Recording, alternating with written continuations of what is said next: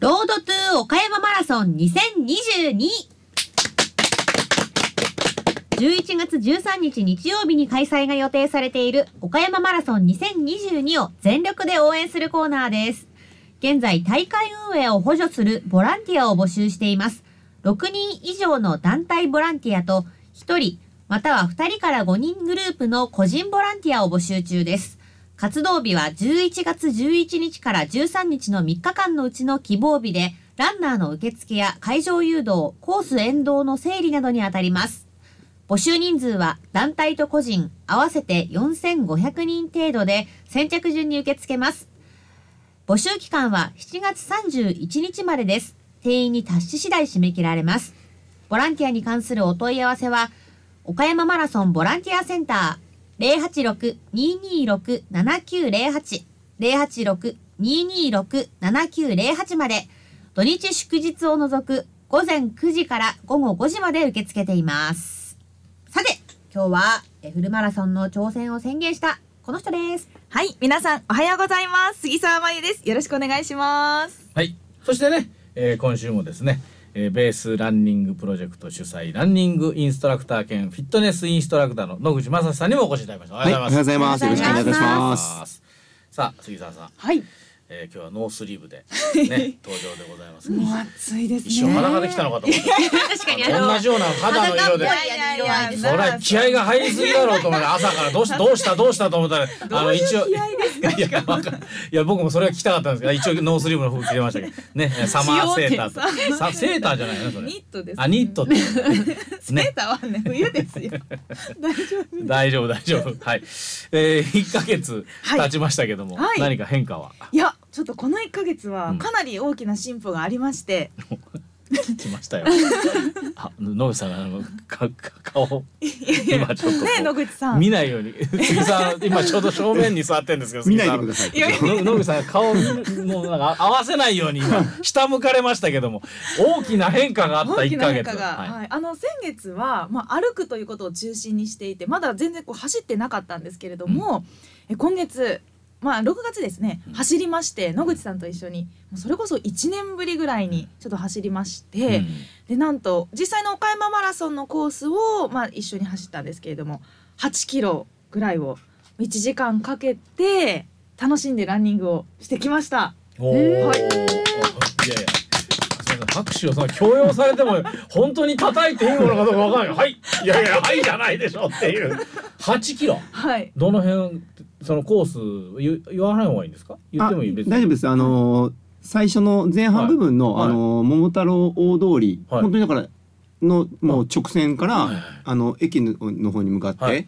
そこからあの市役所の方に向かってっていうあの前半部分の区間と、はいあとはあのーまあそこからずっと行ってしまうとやっぱりはい。どこまでもい行き行っちゃうので。うん。あのー新京橋の方をちょっと抜けあ京橋の方を抜けて、はい。であの川を渡って、うん。今度はあの35キロ以降の区間ですね。ちょうどあの川の向こう側の,、うん。あの岡山城のあたりから、うん。えー、40キロのあたりですね、うん。あのー中実の。中実のあたり、うん、あー。あの辺ぐらいまでをちょっとショートカットして、はいはい。やっぱりあのコースを知るっていうのはうん。すごく重要なので、ね。うん雰囲気味わってもらうにもいいかなと思いまして、はい。はい、えー、1回だけ。はい。そこはね走ったんですよね。はい。だいぶあの先生と生徒のトーンが違うんですけどあの生徒はやたらにあの大大きな変化があったっていうとで先生一回だけ。いやその後じゃあどんぐらい走ったの？ってちょっと確認したら「いやそれがですね」からあの先が進まなかったので それがまあじゃあその後ちょっとあどうどういうふうな感じ？でまあその走ってみてはい。8キロどうだったですか、いやもう本当にちょっと自分でも驚いたんですけれども楽しくって走ったことが、うん。で途中で全然くる、まあ、しんどいなっていう瞬間もあったんですけれども、走ることがものすごく楽しくて。で、うん。今までは結構旭川沿いのランニングコースを走る練習が多かったんですけど、うん。岡山マラソンのコース走ることでこの景色が違うので割とあっという間にこう8キロだったり時間が経ってたなっていう印象で。うん。あの今すごくこうランニングに対してもっと練習したいなっていう前向きな気持ちになっております。なってるという。あのえっ、とそれは時間的にはどれぐらいいつ？夕方とか朝とかどうだ夕方ですか？夕方。夕方でしたね。夕方はい、夕方でした。まだねやはり暑かったじゃない？暑かったです。しんどさとかどうでしたか？あの湿度まだ梅雨明けの前だったので、湿度が本当に高かったんですけどただ日がそんなに差してない日だったので、うん。まああの走りやすい環境だったのかなとは思います、逆に今の方がちょっとこううん練習はかなりしんどいなっていう感じはしますね。確かに確かにそうですね。はい。えー、で一緒に走られてみて先生どうでしたか？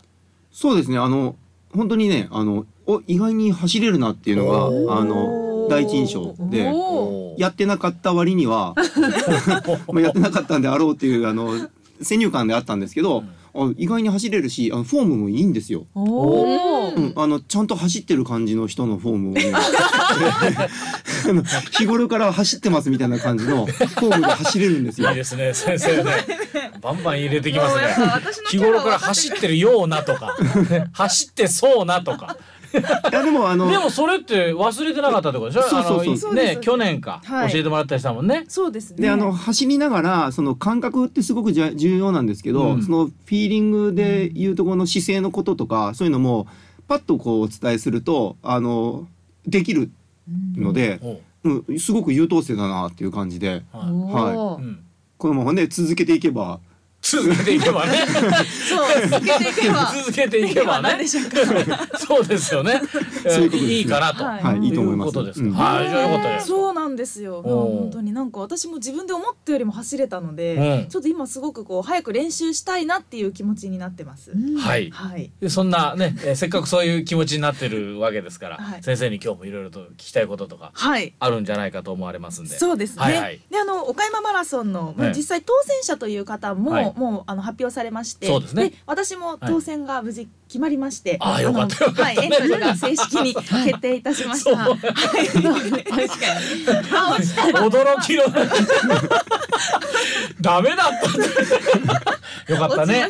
よかったね。はい通りまして。はいはい。ほっとしてますね。はいはい、ほっとしてます。はい。走れるんですけれども、はい、やっぱりこう今ねこう決まってから走る練習をされるという方もたくさんいらっしゃるうんと思うんですけど、もうこの暑さの中梅雨明けしてしまいましてもう暑いのでこの暑さの中いつ、まあ、どの時間帯にどういうことを気をつけながら練習したらいいかというのをちょっと伺いたいなと思います。そうですね。やっぱりあの朝走るのか夕方走るのかっていうところでやっぱあの暑さを下げるっていうのがポイントだと思うんですけど、えーもうやっぱり朝の方が幾分かマシです。で、今日あの私もここ来る前に朝今日7時から走ってきたんですけおどそれでも違いますね。はいね。先生、徒ね、そういう言葉待ってたんです今日。私も朝7時から今日走ってたんですよっていう、なかったですけどね。夢の中夢夢の中夢の中そ何キロ走ってたんですよ。今日朝7時から20キロうわ走ってきたじゃないですよね。ちょっとっていうから5、6キロだと20キロ。でもあのまあ今日グループの練習会なのであの集まってたんですけど、はいそれでもやっぱね20キロの今日乾燥率がすごくやっぱ低かったです。それだけやっぱ気温が気温湿度ともに高いので。開始時でも28度で走ってる時も30度超えてたので、はいやっぱりかなりきついですね。うんでやっぱ進めるのはあの時間帯的にはやっぱ朝、うん。で夕方は熱がこもってるので、うん。あのやっぱ地熱もすごくあるんで、うんやっぱ暑いんですよ。ね。で気温以上に暑いんですから。あーはい。はいであとコース的にできたらこうワンウェイで行って帰ってきたりするようなコースではなくてえっ、とまあ見れるというかそのこう周回である程度あのコース的にこう時間配分ペース配分ができるところ、うん。あとはやっぱきついと思った時にやめれるコース。うんだからまあ運動公園の中だったりっていうそういうあのランニングしやすいようにできてるコースですね、うん。周回をするのがやっぱおすすめにはなります。まあなるほど、なるほどね。なるほど。はい。やっぱり夜の方がこう涼しいのかなと思うんですけど朝の方がいいんですかね？そうですね。じえっ、ともう気温で言うと朝で今日で28度朝7時で、でも8時で30度超えてますけど夜だと夜の8時でも練習することがあるんですが8時の段階でも32度とか3度あるんですよ。っていうともうだいぶ違うんですよ。うん、なんでやっぱ気温湿度ともにとっても朝の方が。それでもまあ日中を避けるんであればもちろん夜もね仕事の関係上ね、うん。どうしても夜じゃないと取れないっていうこともあると思うんですけど、うん夜の場合はやっぱりあのちゃんとあのヘッドライトとかあの手に持つライトでもいいのであの明かりを持って、うん。うんでどうしてもその相手が自転車がいるとか歩行者がいるとか車がいるっていうのもそうなんだけど、あの足元をやっぱ照らすことで安全に自分の走りができるっていうのがポイントになります。やっぱ足元暗いとうん。恐る恐る走るので、あの姿勢もいいはい。形で走れないんで、んできるだけしっかりと照らすものっていうのは持って夜の場合ははい。お勧めしたいですね。なるほど。うんなるほど。走る時は朝の方がおすすめ。できたら、できたら、はいね。うん。はい。そんなこう暑さ対策であったりとか水分補給のタイミングとかってありますか？そうですね。もうえっ、とまあ距離とか時間とかってあの細かいこと言うと人によって違うんですけどやっぱり自分の場合えっ、とまあ冬場とかのジョギングだったらあまり水分補給というか、まあ、10キロおきぐらいにちょろっと飲むとかあのぐらいなんですけどもうこの時期だと、まあ、発汗量もすごい多いのでもう23キロごとには水分を取るように一口二口でもですね取るようにしてます。うん。もうじゃあ持って走るっていう感じになるんですかね？えーとね、持って走ったりもしますしあの練習会を開いてる時はあのボトルをこう置けるようにテーブルを設置させてもらってるんですよ。公園の方にもちょっとかあの確認を取って。でそのテーブルに設置させていただいてテーブルからこう給水の練習をするっていう形で取ったりも、あーうん、本番形式でね。練習にもなるね。はいですです。うん。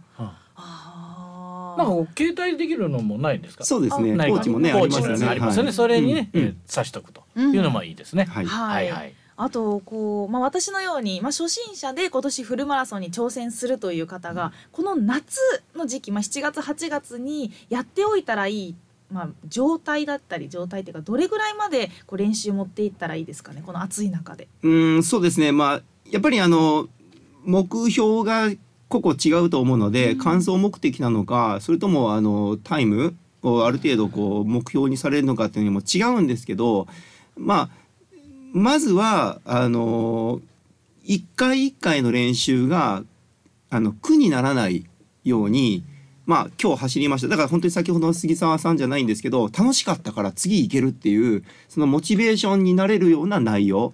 なのでうんすごくしんどいきついなきつかったなもうちょっとやるの嫌だなっていう風な内容になってしまうとやっぱり次が続かなくなるのでうん。回数が減ってしまって結果やっぱりこの本番へのあの準備もできなくなってくるっていうのになりますから短くてもいいから毎回毎回が楽しかった。次もやりたいっていう風に思える内容それが一人で練習するもよし、まあ、誰かお友達と走るもよしなんですがあのそういう環境にこうを作っていくっていうことがポイントだと思いますね。継続できること。うんなるほどなるほど。こうね、やはりもう楽しんで走るということが一番ということでそうですね。はい。だからあれなんでしょうね。この間のあの練習はすごく教え方が良かったんでしょうね。本当ね。先生のおかげです。ありがとうございます。わかんないですからね。先生わかんないけど。いや、まあでもね。本当そうです。教え方とっても上手ですし、うんうん。どういうことを教えてるえーっと。なんだそれ こら。教え方上手だったってなんなんとったっけってな。ってた君。世間話してます。それでしょ？つまり。そういうことです。そういうことです。よ。世間話なんです。よそうそうそう。ね？あの苦にならないっていうのが重要なんですよ。うん。あの強度的ね？に。だから隣の方と走るんだったらおしゃべりしながらこの人の話がつまらないなとか なんか聞いててこうきついもうなんかしんどいな話しかけなければいいのになっていうなってるとやっぱ強度が高いんですよ。そうですよね。うん、だから受け答えができる内容の内容がいいと思います。もう走りたくないっていうね会話は嫌だよねだからだからそれが良かったそうそういうことでしょ？私のペースに合わせてくださっあーそうてで、すかはいなるほど引き続きよろしくお願いいたします。まあ、ただ本当無理しないっていうことね。もちろんですね。はいそれもう暑いから。はい、はいということで引き続きじゃあ、はい頑張ってください。頑張りますはい、えー、杉沢真由そして、えーね、えー、野口正史さんでした。また来月よろしくお願いします。どうもありがとうございました。ありがとうございました。